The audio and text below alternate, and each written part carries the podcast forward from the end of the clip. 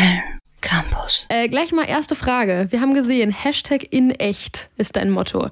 Bist du so ein richtiger Social-Media-Mensch, wenn du schon mit einem Hashtag anfängst? Geworden, tatsächlich geworden. Also ich bin ja 34, das heißt... Äh, Nicht ganz Millennial. nicht so ganz, genau, vorbeigeschlittert, aber ähm, ja, in den letzten Jahren halt voll die Affinität dazu entwickelt. Ich weiß aber noch genau, wie, wie lange muss das her sein? So vier, fünf Jahre. Ich dachte mal, Hashtag, was, what the fuck, Hashtag? Ist irgendjemand der Arm gebrochen? Weißt du, so allein das Wort so, yo, benutze mal Hashtags. Ich so, Alter, beruhig dich. So, das ist eine Raute, du. Ja, ja, genau. Und, aber äh, ja, und dann nee, jetzt halt komplett süchtig. Leider, tatsächlich wirklich leider. Irgendwie habe ich gerade das Gefühl, es ist so ein kleiner Anti-Social-Media-Hype. Äh, und ich habe auch schon überlegt, vielleicht mal so ein bisschen wie darauf zu achten, nicht äh, zu viel zu trinken, auch vielleicht nicht zu viel äh, Insta. Ist krass geworden. Hashtag analog und so, ne? wirklich. Genau. Twitter dagegen bist du ja noch nicht so. Nee, gar nicht. Was, warum nicht? Was reizt dich daran nicht? Keine Ahnung. Ich bin mal irgendwann aufgesprungen, war 2014, 2013 oder so. Und dann, keine, Twitter ist ja eh nicht so da. Oder, oder vielleicht äh, sagt ihr mir jetzt, Alter, du bist wirklich alt mit 34. Twitter ist voll in. Twitter ist schon funny, muss Also man meine sagen. Bubble ist großartig. Ja? Ja. Nee, voll. Äh, gibt's auch, äh, weiß ich nicht, Twitter, Snapchat sind äh, auf jeden Fall Kanäle, die ich irgendwie kenne, auch habe, aber äh, ist da jemand aktiv?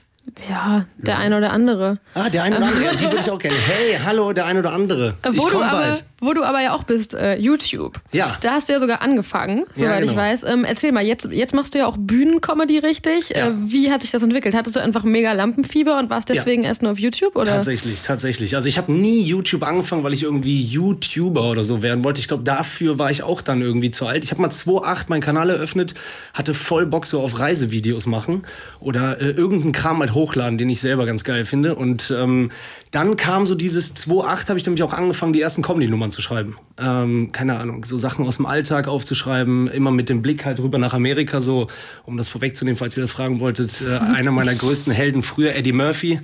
Und dann halt alle, die danach kamen, auch Jim Carrey immer gefeiert, bevor er dann irgendwie groß in den Filmen war, auch so auf der Bühne und so weiter.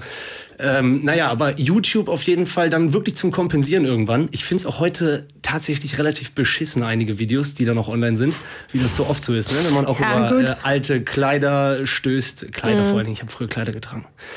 Was war da los? Nee, nee, alles gut. Äh, aber äh, ja, das war, um das zu kompensieren, ne? weil ähm, Weil du sonst keinen Ort hattest, um die Texte quasi ja, genau. auszulassen. Ja, voll. Und dann hatte ich halt einen Kollegen, der äh, so Kameramann ist und ein Greenscreen-Studio hat. Und dann habe ich irgendwie angefangen, den Kram da irgendwie zu erzählen.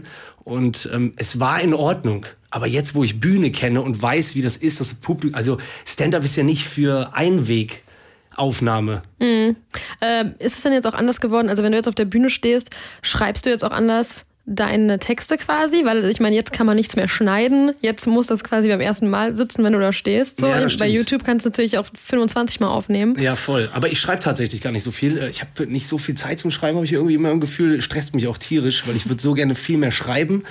Ähm, aber keine Ahnung, inwieweit ihr wisst, wie, also man, es gibt ja diese Stand-up Open Mics. Ne, wo man Nummern testen kann und dann äh, gibt's diese Mixed-Shows, wo man dann auch äh, Gage kriegt. Äh, keine Ahnung, so wie Nightwatch zum Beispiel, ist aber eine halt die mit die bekannteste Mixed-Show logischerweise. Äh, gibt's aber überall in Städten. Aber äh, ich schreibe kaum, ich teste halt bei Open Mics tierisch viel. Das heißt, die Stand-Ups, die du aufführst, die hast du vorher gar nicht geschrieben. Oder? Ja, genau. Die sind dann, keine Ahnung, eine neue Nummer von mir, die ich liebe, ist halt über Karneval. Das ist dann aber auch viel davon ist passiert.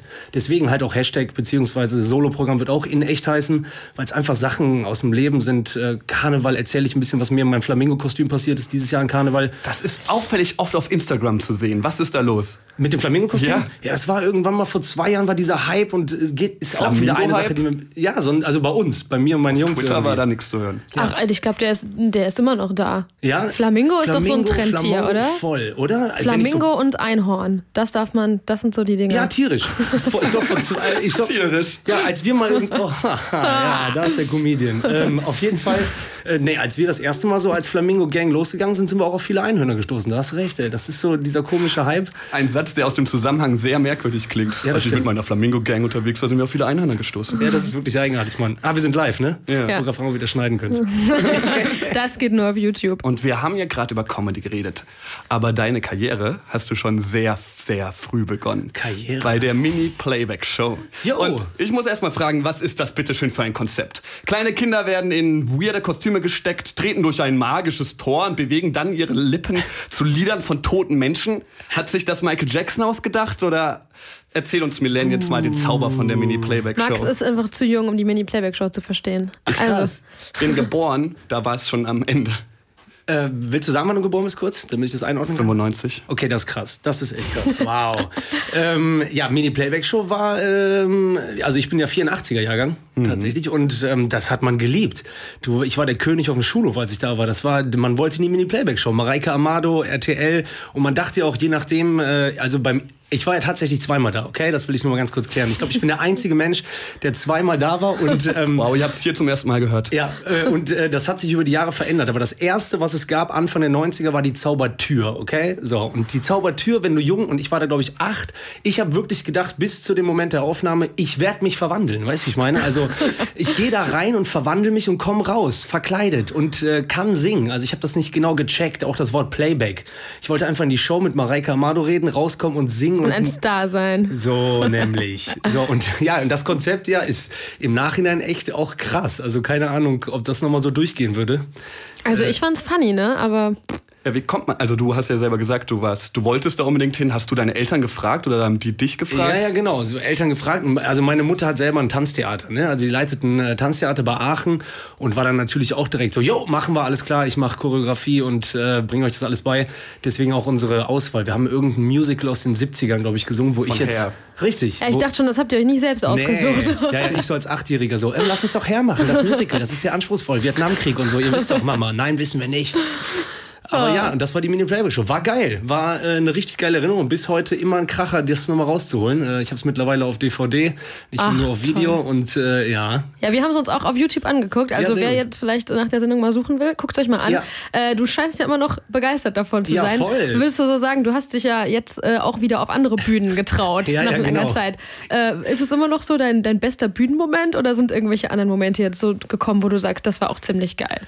Ich muss sagen, ähm, ich habe mich tierisch auf diese ganzen äh, Formate gefreut. Zum Beispiel Nightwash war halt so, ähm, als ich, ähm, ich war in der Deutschen Sporthochschule in Köln und dann sind wir immer da hingegangen, äh, montags, wenn die Aufzeichnung ist. Und ich habe immer irgendwie gedacht, so, ähm, habe ich euch ja gerade eben auch erzählt, ich gehe nächste Woche. Und irgendwie aus nächster Woche wurde ein Jahr, dann fünf Jahre. Und irgendwie war aber Nightwash so im Kopf so, da, da gehe ich hin. Ja, da das ist ich eigentlich mit. mein Platz so. So, genau, ja. Oder ich gehe da jetzt einfach hin, ich mache das. So, kann ja nicht so schwer sein, aber es hat dann ja jahrelang gedauert, bis ich mich dann getraut habe, beziehungsweise bis die überhaupt, das ist ja kein Wunschkonzert. Also du musst ja auch dann von denen irgendwie gefühlt ausgewählt werden, auch wenn viele verschiedene da sind.